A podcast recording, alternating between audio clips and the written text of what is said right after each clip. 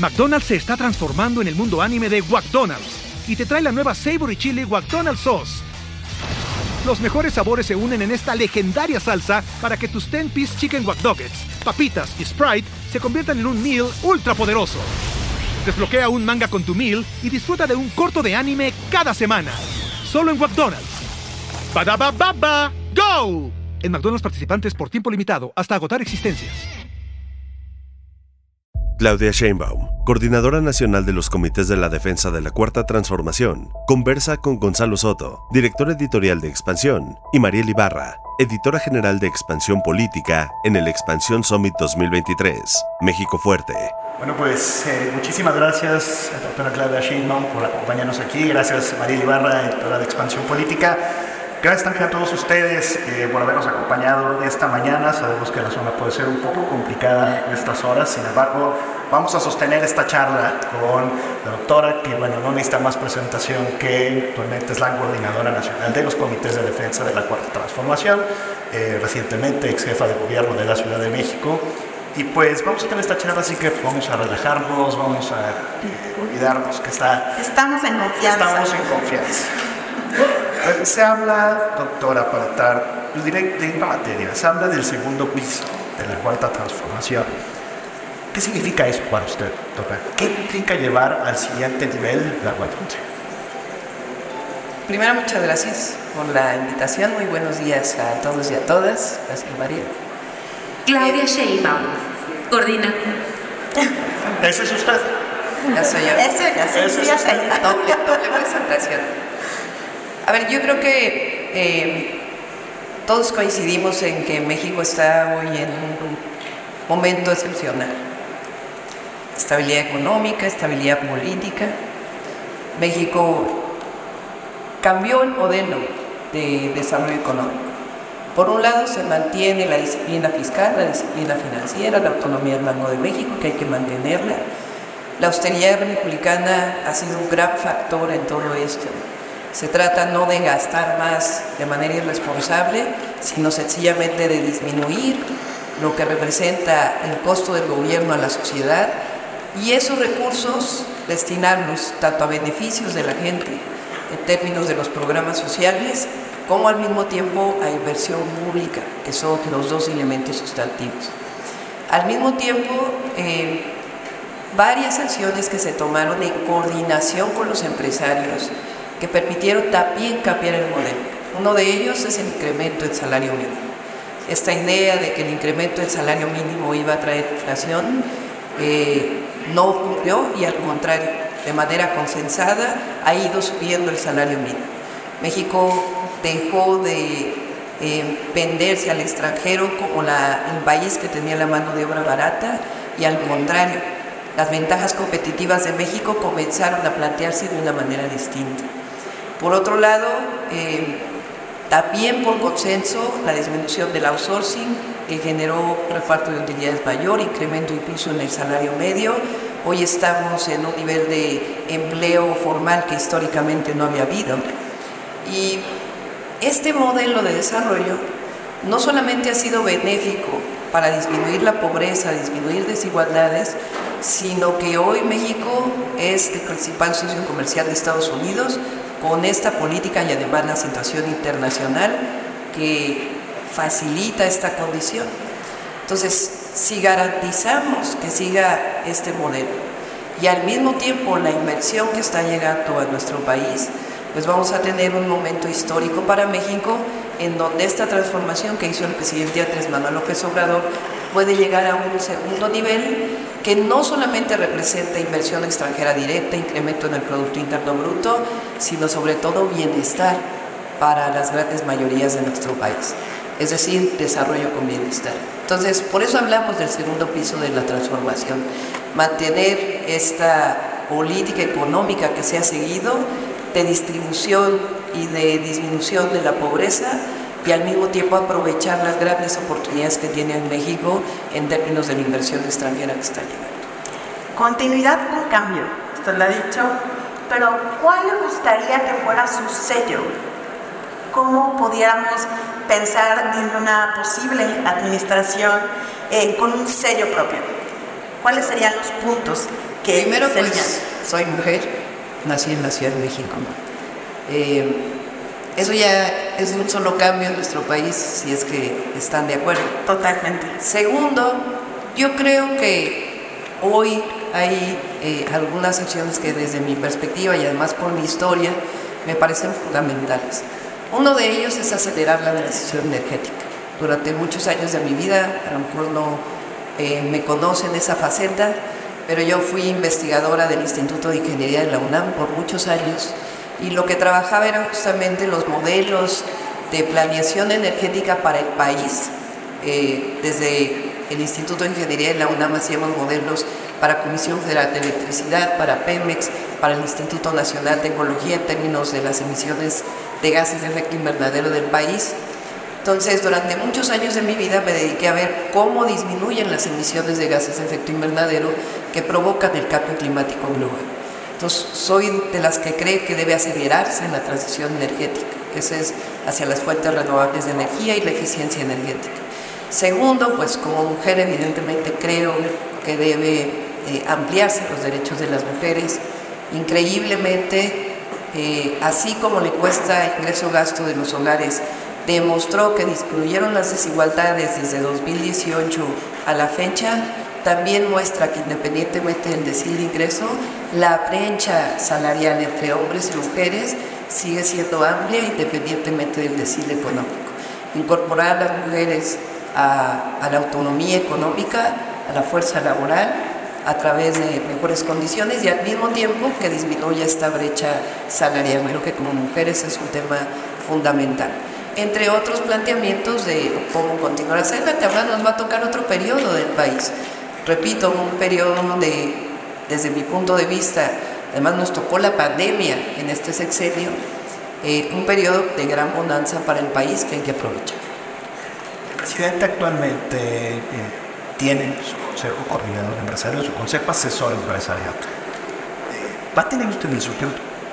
Sí, por supuesto. A ver, yo creo que por los empresarios y empresarias hay que tener un diálogo. Eh, inclusive ahora se habla mucho de eh, que no hay diálogo, polarización, etcétera, pero repito, decisiones económicas tan importantes como el aumento del salario mínimo, como el outsourcing, como pensiones, o incluso cómo se afrontó la eh, inflación el año pasado, fue una decisión que se tomó a partir de grupo de empresarios que apoyaron para que no aumentara tanto la canasta básica. Eso tiene que seguir, tiene que continuar el diálogo y tiene que ampliarse, más ahora que estamos en unas condiciones muy favorables para la inversión. Oiga, doctora, pero ¿qué rol podrán tomar los empresarios? Hablo no de los grandes empresarios de México, porque ellos naturalmente están siempre eh, pues al lado de las decisiones del país. Hablo de los empresarios, de los medianos, de los pequeños, de los que concentran la fuerza laboral. ¿Qué hay para ellos? Bueno, a ver, yo creo que el, estamos hablando de 30 mil millones de dólares de inversión extranjera directa. Esa inversión ya no solo es aquella inversión de la maquila en donde se llegaba de fuera a poner todo y después se llevaba todo y había muy poco en términos de la cadena productiva hacia esta inversión.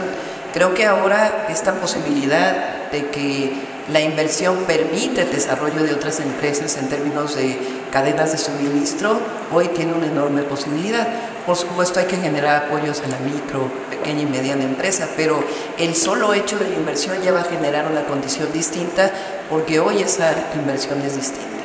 Pero a ver, el empresario, la empresaria, la, el objetivo es invertir en el país. Eh, lo que nosotros planteamos es que hay que facilitar esa inversión, pero que al mismo tiempo no genere grandes impactos ambientales, que tenga las condiciones de recursos naturales para poderlo hacer, particularmente el agua, y por otro lado que esa inversión genere bienestar. Es decir, y repito nuevamente, no se trata solo de medir, y además recientemente estuve en una plática en Coparmex e increíblemente estamos totalmente de acuerdo, ya no solo se trata de los grandes indicadores macroeconómicos, sino realmente de cómo generamos las condiciones para que esta inversión genere calidad de vida, que finalmente es lo que queremos todos para todas y todos los mexicanos. Mucho de esta inversión, mucho de esta expectativa de inversión se ha englobado en este concepto del nearshoring. Eh, para usted, el nearshoring sí es, digamos, la llave de este milagro mexicano, de esta, eh, la llave para tener más inversión con bienestar, o tenemos que moderar expectativas.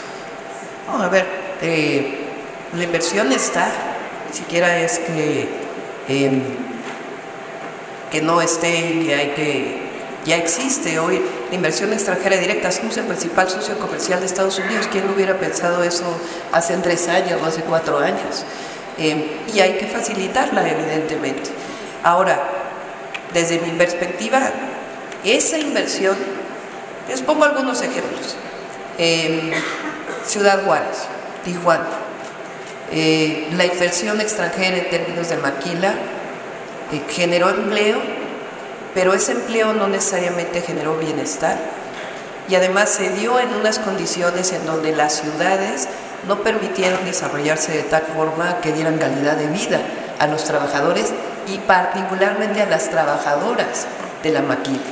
Creo que lo que tenemos que plantearnos entre todos es cómo este, eh, esta relocalización de las empresas que está llegando eh, por el conflicto China-Estados Unidos, por el problema eh, que se tuvo en la pandemia, de que se rompieron las cadenas de distribución de mercancías, más aparte la condición que existe ahora en México de estabilidad económica y política, está abriendo enormes condiciones. Lo que tenemos, creo que plantearnos entre todos es que estas inversiones generen bienestar. En dónde se van a localizar, de dónde va a venir el agua, para estas inversiones, no solamente para las empresas, sino para los trabajadores y trabajadoras que van a trabajar en estos lugares, cómo generar las mejores condiciones, no solamente salariales, de trabajo digno, sino también en dónde van a vivir estos trabajadores y trabajadoras. Entonces, es una oportunidad de desarrollo no solo por la inversión, sino también por la inversión pública que se genera alrededor de ella. ¿Sería un requisito para quien venga a invertir decirle, tráeme el plan completo? Es decir, tu inversión es bienvenida, pero ¿en dónde van a estar los hospitales, la vivienda, las escuelas, para que toda esta gente que va a llegar con tu planta pueda tener una buena calidad de vida? En alguna entrevista reciente también con Expansión nos decía que eso platicaba incluso con el eh, gobernador de Nuevo León. Decía, bueno, bienvenido Tesla, ¿dónde están los hospitales y dónde está la vivienda para la gente? ¿no? Yo creo que eso no es algo condición, sino más bien ponernos de acuerdo para ver cuál es la inversión pública, cuál es la inversión privada que se va a instalar en los distintos lugares, en los parques industriales. Hoy están los 10 parques industriales en el sureste, que es, creo yo, a mí me parece que, por supuesto, el tren Maya, pero el interoceánico es uno de los proyectos de mayor potencial para nuestro país, con los 10 parques industriales y los dos puertos, y al mismo tiempo el ferrocarril que va a llegar, y por otro lado el plan Sonora, que también es un plan de muy largo plazo, entre otros de los planes estratégicos que ha impulsado el presidente. Pues es un asunto de ponerse de acuerdo, no se trata de hacer una planeación de cinco años para ver cómo lo vamos a hacer, sino que permitamos que estas inversiones que están llegando, repito, generen una condición de vida eh, distinta para todos y para todas. Este gobierno en particular se ha caracterizado por el tema del gasto social. Eh, usted habla de llevar esto todavía a un nivel más allá sin embargo, ha surgido recientemente más la duda de, bueno, ¿cómo vamos a financiar esa parte? Eh, una reforma fiscal, si no una reforma fiscal. ¿qué piensa usted al respecto de los recursos para poder llegar y poder mantener el gasto social que ha habido en esta administración? Sí, yo diría inversión social, no gasto social, eh, porque es una inversión para el bienestar. Em, yo no creo que deban aumentarse los impuestos eh, y creo que deben mantenerse eh, la autonomía del Banco de México y todo lo que eh, conocemos que se ha mantenido en este gobierno. No, yo creo que todavía hay oportunidad, eh, inclusive, de facilitar el pago de impuestos. Les platico algo a todos y a todas. En la Ciudad de México, como jefa de gobierno, cuando llegué al gobierno hice una institución que se llama la Agencia Digital de Innovación Pública. La Agencia Digital de Innovación Pública le quitamos la regulación a la Secretaría de Desarrollo Económico y a todas las secretarías del gobierno de la ciudad y la dejamos exclusivamente en la agencia digital. ¿Por qué en la agencia digital? Pues porque yo creo que la digitalización de trámites permite realmente la disminución eh, de los tiempos y, todo y la corrupción que muchas veces se genera alrededor. En la ciudad redujimos de 2.500 trámites a 500 trámites. Eh, desde el trámite que hace el ciudadano hasta el trámite que hacen las empresas para poder invertir en la ciudad. Recientemente para abrir un restaurante cambiamos cinco leyes. Eh, para abrir un restaurante se requerían alrededor de 37 trámites y lo redujimos a 10 trámites. De tal manera, y los ampliamos de tal manera que no cada año se tengan que volver a hacer todos los trámites, sino cada cinco años y solamente se paguen los derechos cada año. Eh, entre otras acciones que hicimos a través de la agencia digital, entre otras también la ciudad la ciudad más conectada del mundo hoy en Internet y creo yo que a través de la facilitación o facilitar eh, los trámites que tienen que ver con inversión, inclusive se puede eh, tener mucho mayor ingresos a la tesorería de lo que existe actualmente.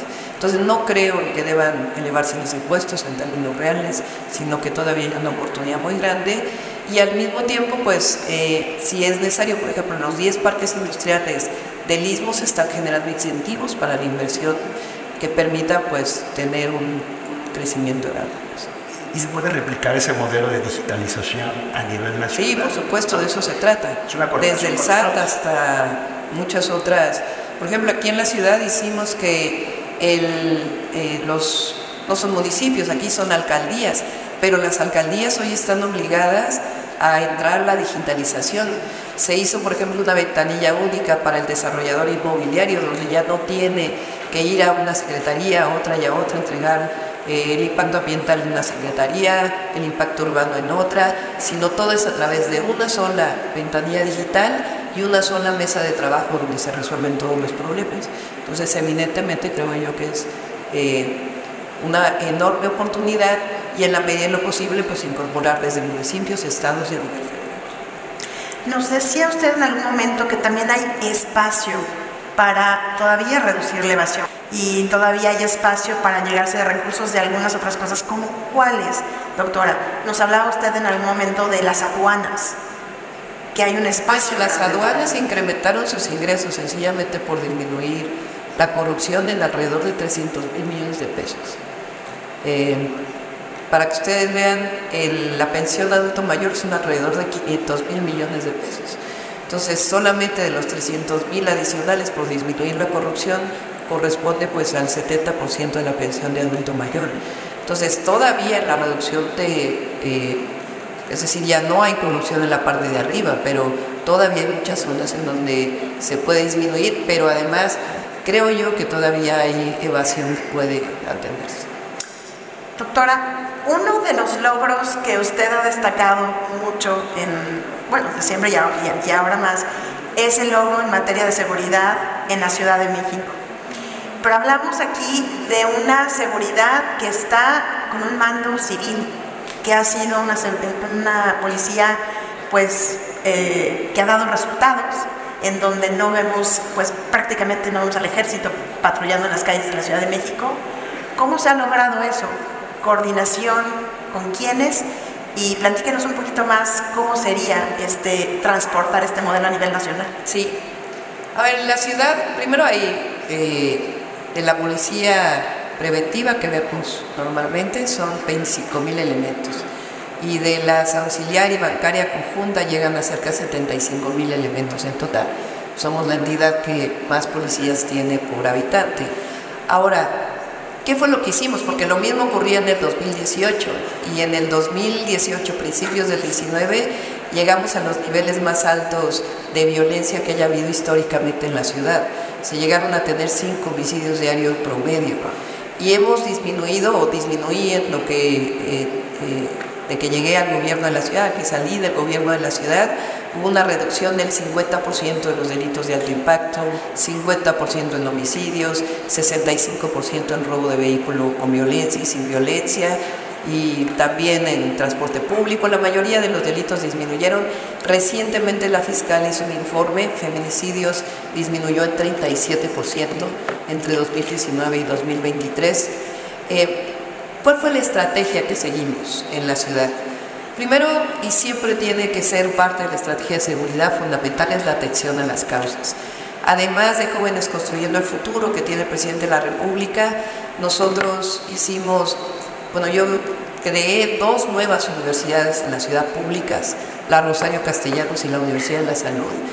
Este septiembre en las dos universidades hay 50 mil jóvenes estudiando de manera gratuita en su modalidad presencial, semipresencial y a distancia. Em, al mismo tiempo creamos un sistema de centros comunitarios que le llamamos pilares, 294 en toda la ciudad, con cultura, deporte y educación de manera gratuita. Y programas muy focalizados de atención a los jóvenes que están vinculados a la delincuencia, jóvenes unen al barrio, barrio adentro, en donde estimamos que cerca de 11.000 jóvenes los pudimos rescatar de la delincuencia y hoy tienen una vida distinta. Lo segundo fue mejorar las condiciones de la policía, elevé 54% el salario de la policía, por supuesto un gran jefe de la policía que es un líder de, la corporación, eh, y al mismo tiempo, y esto es lo más interesante, es que le dimos a la policía la capacidad de hacer inteligencia e investigación. Normalmente cuando una persona vive un delito, ¿qué es lo que se le dice? Eh, tienes que ir a presentar la denuncia a la Fiscalía General de Justicia. Si no presentas denuncia, pues va a ser muy difícil que haya detenciones. Lo que nosotros hicimos es que la policía de la ciudad cooperara con la Fiscalía General de Justicia en la construcción de carpetas de investigación a partir de la inteligencia de investigación. Desde el policía que esté en la calle hasta un área muy especializada de inteligencia en la policía de la ciudad. Esto permitió la desarticulación de alrededor de 300 bandas delictivas en la Ciudad de México. Y esto lo hicimos en coordinación con la Guardia Nacional, con eh, eh, la Sedena, la Marina y con la ciudadanía. Porque en el momento en que un ciudadano le denuncia a un policía un delito, él tiene la obligación de iniciar una investigación. Es decir, no solamente se detiene en flagrancia o se vigila, sino que la policía cumple algo distinto. Desde mi perspectiva a nivel nacional, eh, esto tiene que llegar a ser también para la Guardia Nacional. Es decir, la Guardia Nacional debe consolidarse como, como una guardia de vigilancia, eh, pero también en su vínculo con la investigación con la Fiscalía General de la República y las fiscalías estatales. Eh, en mi gabinete de seguridad estaba la Fiscalía General de Justicia e inclusive el Tribunal Superior de Justicia de la Ciudad de México, porque muchas veces los jueces se lavan las manos frente a la inseguridad y la verdad es que también el Poder Judicial tiene una responsabilidad en la pacificación del país. Entonces, eh, esto funcionó en la ciudad y creo yo que hacia adelante hay que caminar así. Eh, usted sabe que la educación es la base del desarrollo del país en estos momentos. Como científica, ¿qué giro le gustaría darle a la educación en México?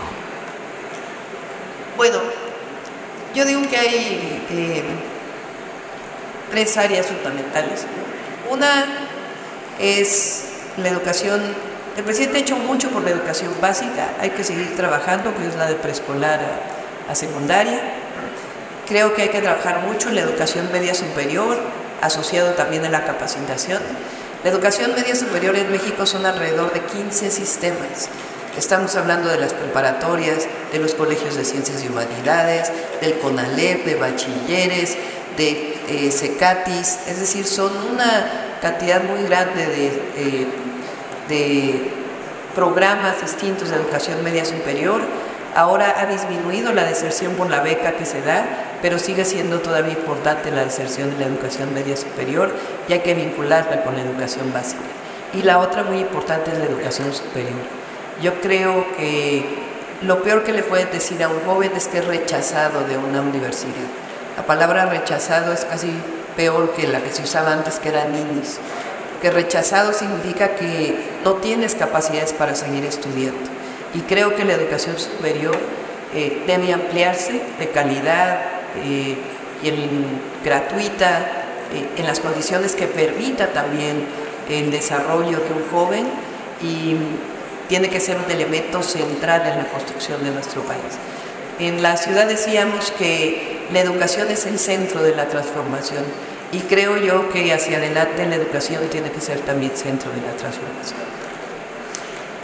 En materia educativa, específicamente, y aquí toco dos rubros, porque es uno hacia los niños, hacia mejorar su educación, pero también hacia las mujeres.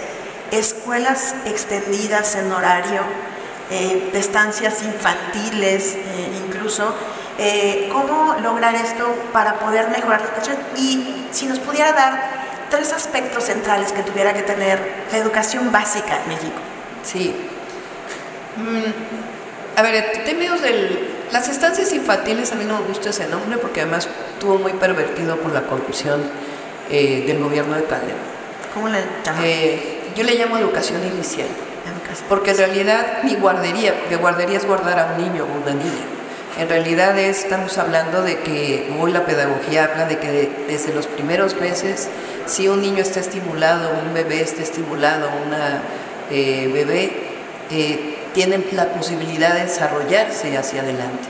Entonces yo le llamo sistema de educación inicial, que en la ciudad, por ejemplo, lo hicimos parte de la educación, eh, de la ley de educación, no solamente de dejar a los niños, sino que sea parte de un sistema educativo. Y creo yo que iniciado además particularmente en ciertos lugares, como por ejemplo para las mujeres de la Manguila, en Ciudad Juárez o en otros lugares es fundamental porque hay historias pues muy tristes de cómo no hay donde dejar a los pequeños y a veces tienen que dejarlos inclusive en las casas solos. Entonces evidentemente tiene que haber un sistema, pero tiene que ser un sistema que aprovechando pues evidentemente lo que es el sistema de guarderías del Seguro Social, pues pueda potenciarse en términos de un sistema de educación inicial que vaya gradualmente incorporándose y eso además permitiría como un sistema, como parte de un sistema de cuidados, que las mujeres se incorporaran al mercado laboral. Eh, hay estudios que dicen que si las mujeres se incorporan al mercado laboral, el potencial de incremento en el Producto Interno Bruto es hasta de un punto eh, en algunos de los estudios. Entonces, eh, eso es bueno económicamente, es bueno para las mujeres, obviamente, para quien quiera hacerlo. Eh, no es obligatorio y al mismo tiempo pues tiene que quedarse las condiciones para que la mujer lo pueda hacer. y aquí el rol de los empresarios también, ¿no? El rol de los empresarios. Eh, de esta ola de reformas laborales que tenemos en el Congreso, pues ahí se podría trabajar. Sí, de la por eso hablo del seguro social, porque hay una parte de los empresarios que dan recursos para las guarderías del seguro social y creo que tiene un potencial enorme y además es un derecho para las mujeres que quieran entrar al mercado laboral. Eh, ahora, decía la siguiente pregunta, me decías de educación inicial. Sí, eh, eh, justamente, ¿cuáles eran los tres eh, cuestiones, tres aspectos que tendría que tener la educación básica eh, a, nivel ya eh, educativo, académico. Empezando la clase. Sí, a ver. Empezando por buenos Sí, a ver, yo creo que hoy los libros de texto que se han satanizado tanto tienen una virtud que se usa, que se ha desarrollado en otros eh, países más desarrollados en términos de la educación que es que hay mucho mayor interdisciplina en el conocimiento. Ya no es historia por aquí, matemáticas por acá, sino realmente se aprende de una manera integral el conocimiento sin dejar de conocer evidentemente lo que se requiere en cada una de estas materias. Em, creo yo, por supuesto, que hay que fortalecer la capacitación, formación de nuestros eh, profesores y profesoras e incorporarlos, por supuesto, en todo el desarrollo educativo. Pienso yo que el vínculo entre la educación básica y la educación media superior es uno de los grandes temas que tiene que plantearse hacia adelante. Eh, porque a veces se dice, es que vienen muy mal preparados de la educación básica para entrar a la preparatoria. Si ustedes se fijan en Estados Unidos, por ejemplo, lo que es el middle high school y el high school están juntos, o sea, la secundaria y la preparatoria, eh, no están separados. Aquí en México está la educación básica y luego la educación media superior como otro sistema completamente distinto. En Estados Unidos la educación media superior tú vas a la preparatoria que te quede más cerca de tu casa. No hay un examen de admisión para entrar. Entonces creo yo que este vínculo eh, en términos de programas educativos entre el joven El joven ya que termina los 15 años la secundaria y entra a la preparatoria, tiene que tener un vínculo mayor en términos de una continuidad educativa que no sea este corte. Esto va a permitir una menor deserción y va a permitir también eh, pues mayor capacitación pues para todo el nearshoring que se viene. Y después la educación superior pues evidentemente es un elemento sustantivo para poder permitir que los jóvenes pues entren a una movilidad eh, social mucho mayor que la que existe ahora. Adelante. Bueno, te voy a robar el micrófono. Está buena la charla. Aquí, a ver, siguiendo todavía esta dinámica de, los temas de género, eh, a ver, se ha dicho que que haya una mujer en la presidencia no necesariamente garantiza eh, que haya políticas públicas a favor de ellas. ¿Qué garantía sí le da usted a las mujeres para cortar las brechas en materia de género? Sí. A ver, yo creo que eh, primero México ha cambiado mucho en cuatro años en muchas áreas, pero también en la participación de las mujeres en los espacios públicos. El solo hecho de que el presidente haya tenido la mitad de su gabinete eh, mujeres y la mitad de su gabinete hombres, ha hecho que todos los gabinetes estatales se siga el ejemplo. Entonces hoy hay muchas más mujeres participando como secretarias de Estado en los estados o a nivel federal que lo que había antes. Ese solo hecho ya le da un ejemplo a las mujeres y a los hombres. Tenemos a dos mujeres por primera vez compitiendo, que van a competir por la presidencia y eso ya es un hecho histórico. Sí, eso ya es un hecho histórico. Ahora hay proyectos distintos que también hay que decirlo, ¿verdad? Eh, Ahora vamos para allá. Eh, qué bueno, pero son proyectos distintos, ¿verdad? No, no, todo es género, aunque es una parte muy importante. Ahora, eh, creo yo que el que, bueno, hoy hay 10 gobernadoras electas eh, en nuestro país. Fíjense, hasta 2018 solamente había habido siete gobernadoras en toda la historia eh, de la independencia de México. Y ahora somos 10 al mismo tiempo, éramos 10 al mismo tiempo. Eh, hay muchas más presidentas municipales y hay que decir lo que es parte de la transformación y es un logro de Morena que se haya votado, que hubiera mitad de hombres en las cámaras de diputados y cámaras de senadores, fue algo que se aceptó por todos los partidos políticos. Entonces, el solo hecho de que haya más mujeres en la vida pública ya es común, ya es normal, ya no es esta cosa de eh, un niño o una niña que ven quién está gobernando su estado y pues son hombres en todos lados, entonces no ven la oportunidad de que una mujer pueda llegar. El que una mujer llegue a la presidencia es un símbolo a nuestro país y no puede minimizarse. Ahora, estoy de acuerdo, no lo es todo, eh, porque si todo va a seguir igual, pues no tiene ningún sentido. Y yo creo que son dos temas. Uno, eh, la igualdad sustantiva. Y a mí no me gusta el tema de eh, rompió el techo de cristal, porque eso parece que es solamente el esfuerzo de esa mujer. Yo creo que es el derecho de las mujeres a la igualdad sustantiva. Y eso es en el marco laboral y en el marco del hogar también, porque también los hombres tienen que lavar los trastes y tienen que hacer la cama y todo lo que Cambiar significa la igualdad en el hogar y de cuidar a los hijos. Eh, pero evidentemente, tanto a nivel legislativo como en términos de cumplimiento, pues tienen que disminuirse las brechas laborales. Y el otro gran tema es la violencia contra las mujeres, que tiene que ver con un asunto de discriminación en el fondo.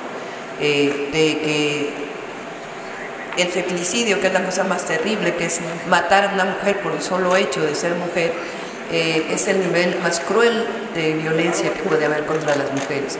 Pero tiene que ver con un asunto de discriminación. Y ahí hay que seguir avanzando. En la ciudad yo decreté la alerta por violencia contra las mujeres en noviembre del 2019 y se hicieron una serie de políticas, desde centros de atención a las mujeres, políticas en el transporte público, la Fiscalía de Feminicidios en la Fiscalía General de Justicia de la Ciudad de México, y con ello se logró disminuir en más del 30% los feminicidios y hay que seguir trabajando en ello. Y son igual que en la seguridad, creo yo, los dos brazos, la prevención o la atención a las causas y por otro lado la cero impunidad. Y aquí yo un poco regreso al tema de seguridad por, el tema de los feminicidios. Sin embargo, falta mucho, falta mucho por hacer. Son 10 mujeres las que al día son asesinadas en el país. ¿Qué específicamente se pudiera hacer para combatir esto? Y aquí añado una, una otra pregunta, porque al hablar de, de, seguridad, justo nos comienzan a, decir qué pasa con esta pues con estos territorios tan extendidos en manos del crimen organizado, eh, la extorsión generalizada como un impuesto eh, pues que se, que se pone a los locatarios, a los empresarios. ¿Cómo trabajar ahí, doctora? Para ambos temas, tanto para disminuir los feminicidios como para el tema de la inseguridad y cómo arrancarles los territorios pues al, a la delincuencia organizada. Sí. A ver, eh, ¿qué quiere decir que está focalizado en ciertas zonas del país? No, tampoco es generalizar. Eh, a ver, yo, yo por eso lo digo que son los dos brazos, que pueden tener muchas otras acciones alrededor. Por un lado es la atención a las causas, que no puede minimizarse. Y en el caso de las mujeres, pues es desde el reconocimiento de las mujeres como personas. Angela Davis, una de las feministas más reconocidas en Estados Unidos, que luchó por los derechos civiles eh, en todos sentidos, tiene una frase que por cierto también es de Elvia Carrillo Puerto, que es nuestra gran feminista eh, de Yucatán, que luchó por que las mujeres pudiéramos tener el, derecho a votar. Eh, tienen una frase las dos redactada o dicha de distinta manera, es, feminismo quiere decir que las mujeres seamos tratadas como personas, ni más ni menos. No pedimos más, pero tampoco pedimos menos. Y creo que eso es un tema que tiene que ver en términos de la educación, de la cultura y del ejemplo. Por eso es tan importante que hoy haya la mitad del gabinete del presidente mujeres, que realmente las mujeres no, se nos reconozca por nuestra capacidad y lo que realmente representamos. Eh, y al mismo tiempo la atención a las mujeres que viven violencia. En la ciudad, por ejemplo, hicimos un número asterisco 765, pero atrás de ese número tiene una un desarrollo institucional que se atiende a la mujer eh, por un asunto de asesoría o por un asunto de violencia en el momento. Y por eso ha disminuido los feminicidios, porque hay una atención a las mujeres que, eh, de acuerdo a una categoría de violencias, se atiende en la Secretaría de las Mujeres de la Ciudad de México y en la propia Secretaría de Seguridad Pública. Eh, entonces, uno es atención a las causas. Y en la seguridad en general es lo mismo. Eh, necesitamos generar las condiciones para que ningún joven se acerque a la delincuencia como una opción de vida, no solamente por motivos económicos, sino también por motivos de identidad, que su identidad esté vinculada con el desarrollo con bienestar, con la cultura, con el deporte, con el amor al prójimo y no con la violencia que le puede ofrecer una banda delictiva. Pero al mismo tiempo tiene que ver con la ser impunidad, que no es mano dura, es justicia. ¿Qué quiere decir esto? Que se den las condiciones para que, más allá de la delincuencia organizada como tal, donde se cometa un delito, pues pueda ser sancionado, pueda ser castigado. ¿Y cómo se hace eso? ¿Cómo es que un homicidio que se comete no tenga la impunidad que en muchos lugares del país existe, pues solamente desarrollando las capacidades institucionales. Y por eso yo hablo de la inteligencia y la investigación en la policía, en la Guardia Nacional, vinculada necesariamente con la Fiscalía General de Justicia y que los jueces también hagan su parte. Y en eso pues hay que trabajar. Doctora, ahorita mencionaba... Eh, igual en feminicidios, igual. Mencionaba usted ahorita, doctora, la importancia de sí recalcar que hay dos proyectos diferentes en esta contienda. Para usted, ¿cuál es la diferencia principal? Pues uno es el pasado, uno es regresar al pasado, es regresar al pasado del 2018 hacia atrás. Y otro pues es darle continuidad a lo que ha iniciado y que no solamente beneficia a los que menos tienen en nuestro país, sino que ha demostrado que permite las condiciones de desarrollo y crecimiento para nuestro país y de disminución de desigualdades y de la pobreza. Entonces, entre el pasado y lo que vivimos ahora y el futuro, pues por eso la mayoría del pueblo de México está con el presente y. Oiga, hablando un poquito, porque ya entramos a terrenos más políticos, eh, usted ya tiene el bastón de mando, el bastón que le dio el presidente hace un par de semanas, usted ya lo tiene, ya es la coordinadora nacional del movimiento, está, ya, recae en sus manos el movimiento y lo que pasa con él. Eh, eh, pues en los siguientes meses se escucha fuerte, pero, pero así es. Entonces, a ver, ¿cómo, ¿cómo hacerle? ¿Cómo mantener esta unidad cuando vemos, por ejemplo, a 285 apuntados para solo nueve gubernaturas, bueno, nueve candidaturas? ¿Cómo hacerle ahí y cómo mantener el control y la unidad pues en todo el país? Bueno, afortunadamente está Mario Delgado, que también es el presidente de mi partido y tiene una enorme experiencia y que, y que además pues ha ganado ¿cuántas gubernaturas, Mario? 17 gubernaturas. Entonces, pues realmente eh, hay un excelente presidente del partido y, eh, ya hay una gran experiencia ahí con Citlali y Hernández también. Entonces, eso nos ayuda mucho, me ayuda mucho, evidentemente. Y nosotros, eh, se, se, equivoca, no vamos a, hacer como se hacía en el pasado cuando no existía nuestro partido con decisiones populares. Es decir, la encuesta es, es puede ser perfectible, pero es una herramienta maravillosa porque finalmente no decide una persona eh, quién debe ir a un lugar o no, sino lo decide la mayoría del pueblo de un municipio, de un distrito electoral, de una gubernatura. Evidentemente pues hay que hacer el trabajo que se tenga que hacer. Yo creo que la gran mayoría de quien está hoy en, nuestro partido, en nuestro movimiento, eh, está muy entusiasmado por, lo que viene en el próximo año. Entonces difícilmente eh, va a dejar este movimiento y pues siempre hay un espacio para todos. A ver, eh, en este último llamado de unidad, usted ha hablado de que la mano está extendida para todos, inclusive para quienes en este momento están dando una controversia. ¿Sigue extendida y por cuánto tiempo? Sí, siempre. Pero además, esta apertura que estamos haciendo, por ejemplo, hoy vamos a, al estado de Hidalgo, al ratito vamos a estar en Pachuca. Y estamos haciendo un llamado muy amplio, se llama eh, Firma para la Unidad para la Transformación. Es increíble la cantidad de personas que están firmando, y déjense ustedes de otros partidos políticos, que es lo, yo diría, inclusive lo del MET.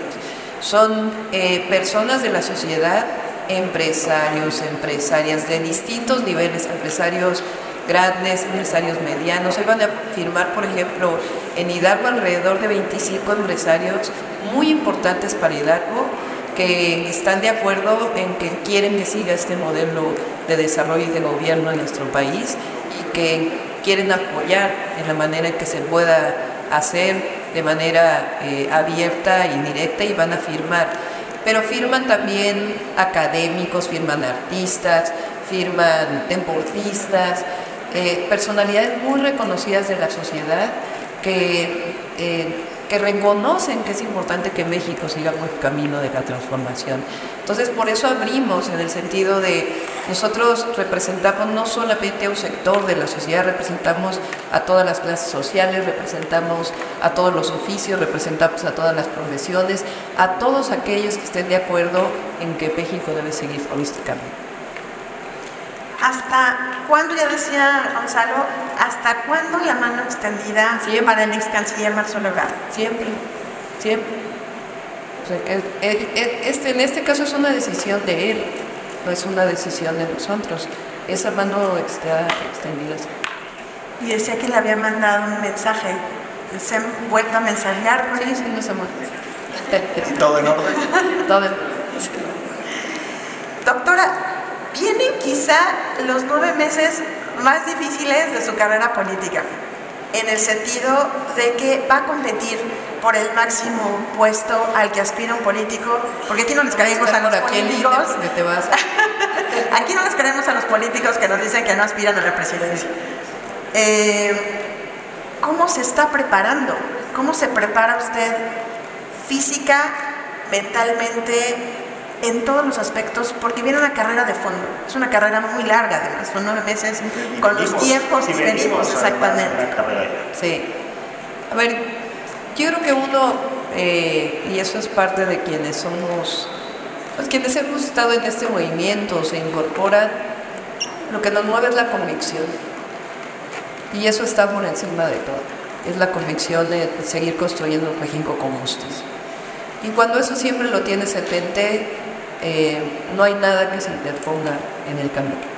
Por supuesto hay que dormir a veces, hay que comer a veces eh, y hay que pues también prepararse La semana de cuatro días no aplica para usted. La semana de cuatro días que sí. Hablando de reformas laborales, no aplica para usted la semana de cuatro días. Pero eh, sobre todo la alegría y el entusiasmo es lo que nos, nos, nos mueve, nos impulsa.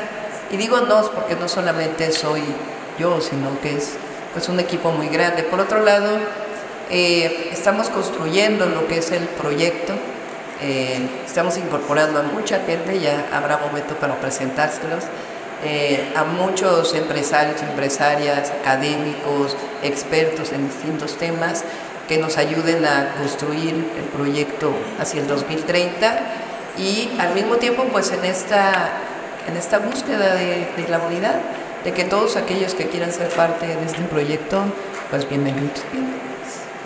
Doctora Afortunadamente tengo un nieto que lo vi ah. ayer y es como el sol de mi vida, entonces eso ya, me ya no ilumina para toda la semana. Ya no toca la guitarra usted. Ya no me da tiempo, espero poder tener un tiempito. ¿El karaoke? El karaoke, pues ya, ya no hay tiempo. Vamos en el coche cantando. Doctora Claudia Sheinbaum, muchísimas gracias. Al contrario, muchas gracias. Expansión Summit 2023. México Fuerte. Join us today during the Jeep Celebration event. Right now, get 20% below MSRP for an average of 15178 under MSRP on the purchase of a 2023 Jeep Grand Cherokee Overland 4xE or Summit 4xE. Not compatible with lease offers or with any other consumer incentive offers. 15,178 average based on 20% below average MSRP from all 2023 Grand Cherokee Overland 4xE and Summit 4xE models in dealer stock. Residency restrictions apply. Take retail delivery from dealer stock by 4 1. Jeep is a registered trademark.